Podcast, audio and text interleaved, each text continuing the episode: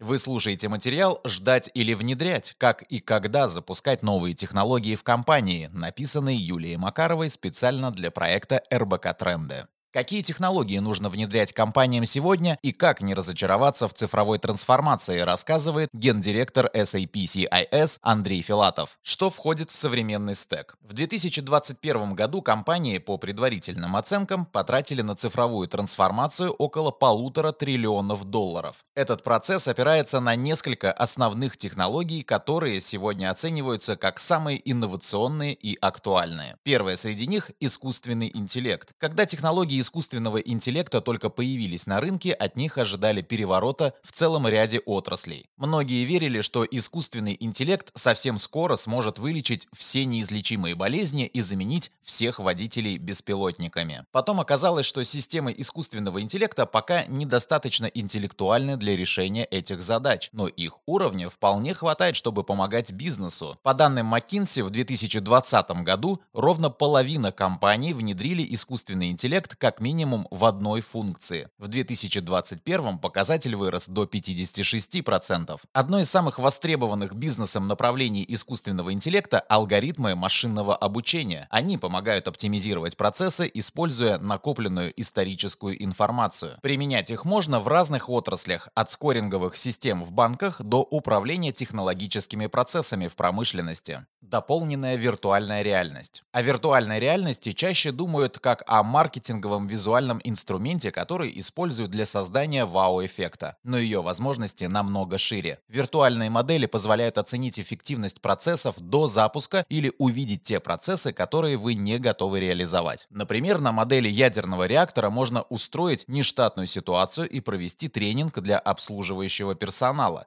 На настоящем объекте никто этого делать не станет. А если сотрудник никогда не сталкивался с нештатными ситуациями, он может не справиться с реальным ЧП. Следующая технология – интернет вещей. Классическая задача интернета вещей – предиктивный ремонт. Компании отслеживают состояние оборудования с помощью датчиков и могут заранее предугадать, что и где чинить. В будущем, на мой взгляд, возникает еще множество решений на стыке искусственного интеллекта и интернета вещей. Это, например, многочисленные кейсы реализации цифровых помощников, которые напрямую влияют на эффективность и обеспечивают оптимальное управление активами. Так, компания Уралхим создала онлайн-советчика по установке установки барабанного гранулятора сушилки. Это цифровой двойник технологического процесса, который подсказывает оператору, какие изменения необходимо внести. В результате объем готового продукта на выходе увеличивается. Блокчейн. Как и технологии искусственного интеллекта, блокчейн пережил волну хайпа и теперь перешел в разряд повседневных бизнес-инструментов. Например, мы с ассоциацией «Русская сталь» недавно запустили реестр сертификатов качества для металлопродукции на блокчейне. К нему уже подключилось большинство компаний на рынке, особенно трубопрокатчиков. На рынке труб традиционно много контрафакта, а реестр на блокчейне решает эту проблему. Облака. Как показывает опыт, цифровые технологии плохо работают без облака. Развивать их на базе собственных дата-центров значит заранее обрекать себя на неэффективность, неспособность быстро меняться и адаптироваться. Только закупка новых серверов может занимать до года. При таких темпах новые продукты и процессы неизбежно будут отставать от рынка. Облака же помогают разворачивать решения практически мгновенно и быстро их масштабировать. Современный стек — это новые инструменты, которые опираются на перечисленные технологии и дают возможность трансформировать бизнес, повышать его эффективность. Причем набор основных технологий не зависит от размера компании и практически одинаков для всех отраслей. Как подойти к выбору и внедрению технологий? Хотя набор технологий общий для всех, это не означает, что каждой отдельно взятой компании нужно внедрять все и сразу. Сами по себе технологии никому не нужны, они должны решать задачи бизнеса. Таких задач по большому счету две – рост доходов и сокращение издержек. Допустим, компания хочет сохранить или увеличить количество клиентов за счет запуска онлайн-продаж. Этого условного слона, выход продаж в онлайн, надо разделить на части и съесть по по кусочкам. Для каждой части на рынке, скорее всего, уже есть готовые решения. Если вы хотите, к примеру, запустить Marketplace, то найдете достаточно много проверенных и работающих инструментов. Но решая отдельные задачи, нельзя забывать о целом. Запуск Marketplace или модернизация склада могут не дать вообще никакого результата, если остальные части компании работают по-прежнему. При таком подходе бизнес получит эффект, который мы часто наблюдаем на дорогах Москвы. Когда открывается новая эстакада или развязка, пробка не исчезает, она просто перемещается к следующему светофору. Избежать такой ситуации в бизнесе позволяет концепция интеллектуального предприятия. Мы используем ее, помогая клиентам запустить цифровую трансформацию. Эта концепция подразумевает, что эффективная трансформация должна идти изнутри, из цифрового ядра. Роль такого ядра у нас выполняет система SAP S4 HANA, в которой все данные и приложения объединяются на общей платформе. Здесь компании могут развивать свои инновации и интегрировать разные решения для логистики, управления ресурсами предприятия и персоналом, финансов и так далее. Когда пора внедрять новые решения? Компаниям, которые запускают трансформацию, бывает сложно определиться со сроками. На вопрос о том, когда уже точно пора внедрять технологию, нет универсального ответа.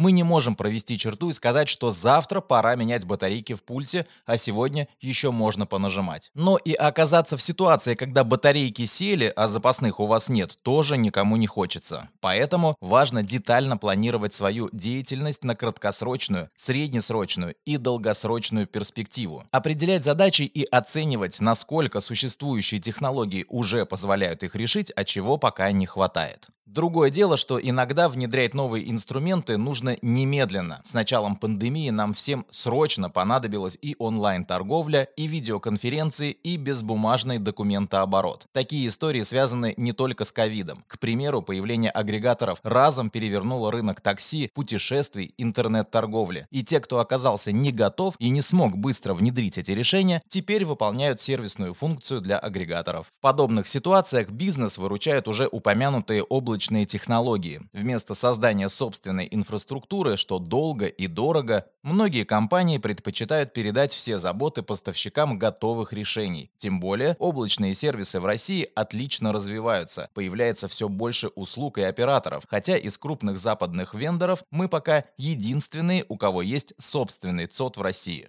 Почему новые инструменты не всегда доступны? Когда встает вопрос о срочном внедрении новых инструментов, компаниям нужен доступ к максимально актуальным решениям, но проникновение современных цифровых решений часто сдерживает политика импортозамещения. Как правило, крупные госкомпании могут приобретать в основном российские IT-продукты, которых пока не хватает на рынке. На то, чтобы разработать собственные аналоги зарубежных цифровых платформ, требуется несколько лет, а к моменту появления эти аналоги неизбежно устаревают. Поэтому сейчас мы с российскими разработчиками пытаемся создать взаимозависимые решения. Для этого работаем с акселераторами, привлекаем стартапы этапы. Тут можно провести аналогию с новогодней елкой. Если представить, что система SAP — это ель, то разработки и решения стартапов — это игрушки и гирлянды. Одно без другого заказчику не интересно, поэтому мы хотим вместе сделать законченные решения, где каждый имеет свой вес. В последние полгода мы видим глобальный тренд на ESG, который предполагает акцент на устойчивое развитие и сотрудничество. Это помогает немного отодвинуть на второй план политические ограничения и повышает шансы на на то, что российские компании все-таки получат свою новогоднюю ель из современных IT-решений и смогут правильно провести цифровую трансформацию. Читайте и слушайте новые материалы РБК трендов на сайте и в одноименном телеграм-канале.